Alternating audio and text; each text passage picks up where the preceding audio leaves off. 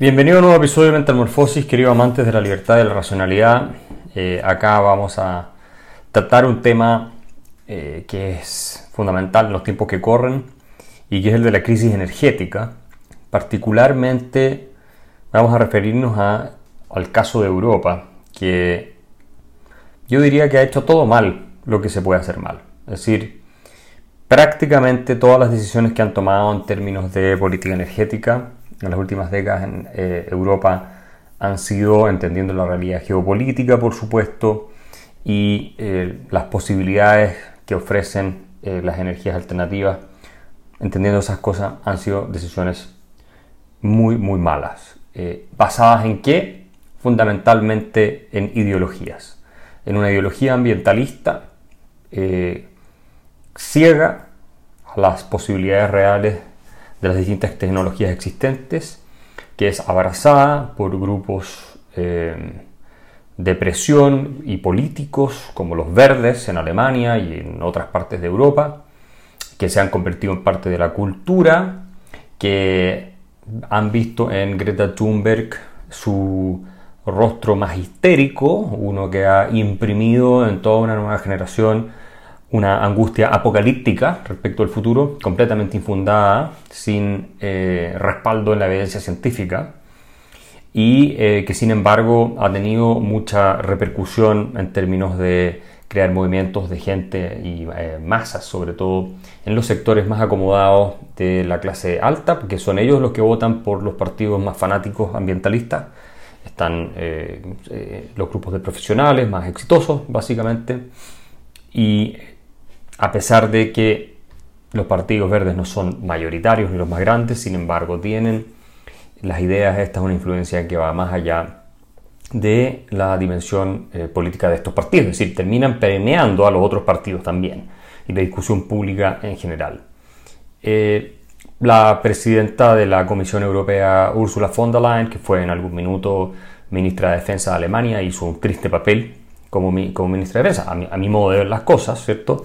Eh, lo vemos hoy día en el resultado de que la Bundeswehr eh, en Alemania o las Fuerzas Armadas alemanas en general están completamente desarticuladas y sin capacidad de ofrecer ningún tipo de resistencia a algún ataque eh, extranjero. y esto es el legado de Angela Merkel y en parte de Ursula von der Leyen, que es una mujer que se ha entregado fervientemente a todo lo que es la ideología de la corrección política. Es eh, tremendamente ambiciosa, pretenciosa, le gustaría ser canciller sin ninguna duda. Y entonces ella ha anunciado una serie de políticas energéticas de la Unión Europea que incluyen eh, límites de precio a energía, eh, impuestos adicionales a productores de energía, la creación de un banco de hidrógeno europeo, porque la burocracia siempre le funciona tan bien, y más eh, subsidios para vehículos eléctricos, que es precisamente lo que no funciona y de lo que no pueden ellos eh, esperar la solución al problema que están eh, viviendo. También en algunos países de la Unión Europea, como Alemania, se están nacionalizando algunas empresas energéticas, se están fijando precios y se están subsidiando a los, a los consumidores.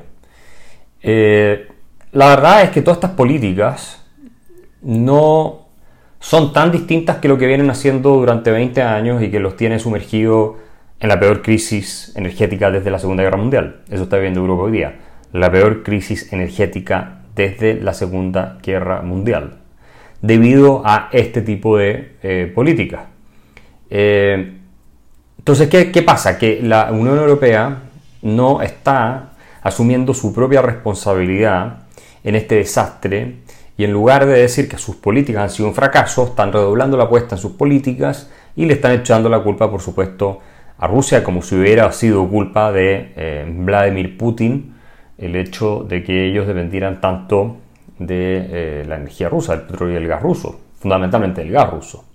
Así que la dependencia, como digo, es eh, muy dramática.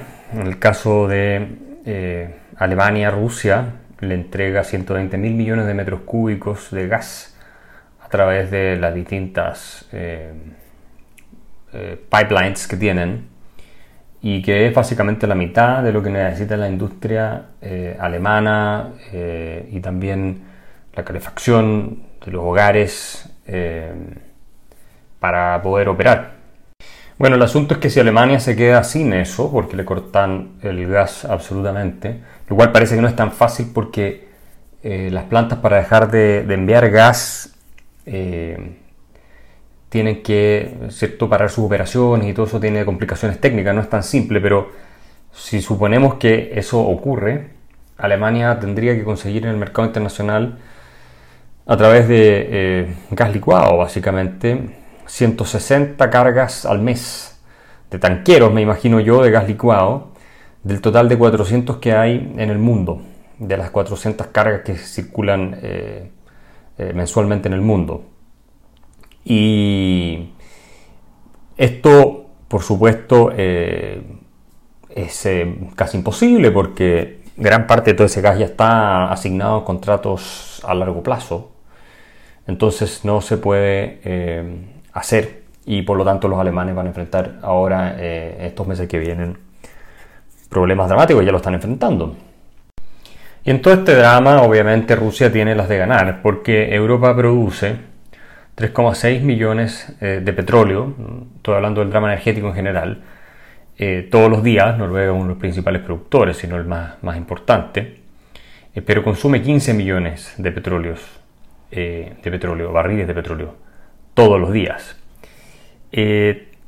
Europa produce 230 mil millones de metros cúbicos de gas natural todos los años, pero consume 560 mil millones de metros cúbicos de gas. Europa también eh, consume 950 millones de toneladas de carbón todos los años, pero produce la mitad de esa cantidad. En cambio, Rusia produce 11 millones de eh, barriles de petróleo todos los días y solo usa 3,4 millones. También Rusia produce 700 mil millones de metros cúbicos de gas todos los años y usa solamente 400 mil millones, es decir, poco más de la mitad. Eh, Rusia, al mismo tiempo, produce 800 millones de toneladas de carbón y usa 300 millones de toneladas de carbón todos los años. Entonces, eso es lo que explica que Rusia termine eh, abasteciendo básicamente el, 20% del consumo de Europa de petróleo, el 40% de toda Europa, hay países que dependen más de esto que otros, del gas, y el 20%, de, eh, carbón. Lo provee también Rusia. Es una cuestión de matemática bien simple. Eh, con lo que se han hecho completamente eh, dependientes de Rusia y están por enfrentar, ¿no es cierto?, una crisis política, yo creo, ahora, sin precedentes, eh, debido a la crisis energética y porque ya estamos viendo además que los precios se están disparando, eh, más allá de la inflación, o sea, los precios energéticos, Alemania paga los más altos del mundo hoy en día y, esto está impactando también en otras partes de Europa. Ahora la pregunta es cómo es posible que los países europeos, especialmente Alemania, eh, se hicieran tan dependientes de eh, toda esta cuestión, de Rusia básicamente. Y aquí la respuesta es la ideología. Los europeos, especialmente los alemanes, siempre han sido ideológicos, han sido gente que abraza ideas y creencias que no tienen ningún fundamento en la realidad y lo hace eh, incapaces, en este caso, de entender lo que es la producción de energía. Esta ideología verde que se tomó y arrasó, ya la hemos mencionado, ¿cierto? El greenism, como lo llama Steven Pinker, profesor de Harvard, eh, completamente irracional, eh, sostiene que no se necesita ni la energía nuclear, ni se puede hacer fracking, eh, que hay que decarbonizarlo todo y por lo tanto no hay que consumir más combustibles fósiles. Si quieres continuar oyendo este episodio, acceder a más contenido y apoyar la defensa de las ideas de la libertad, suscríbete en www patreon.com slash Axel Kaiser.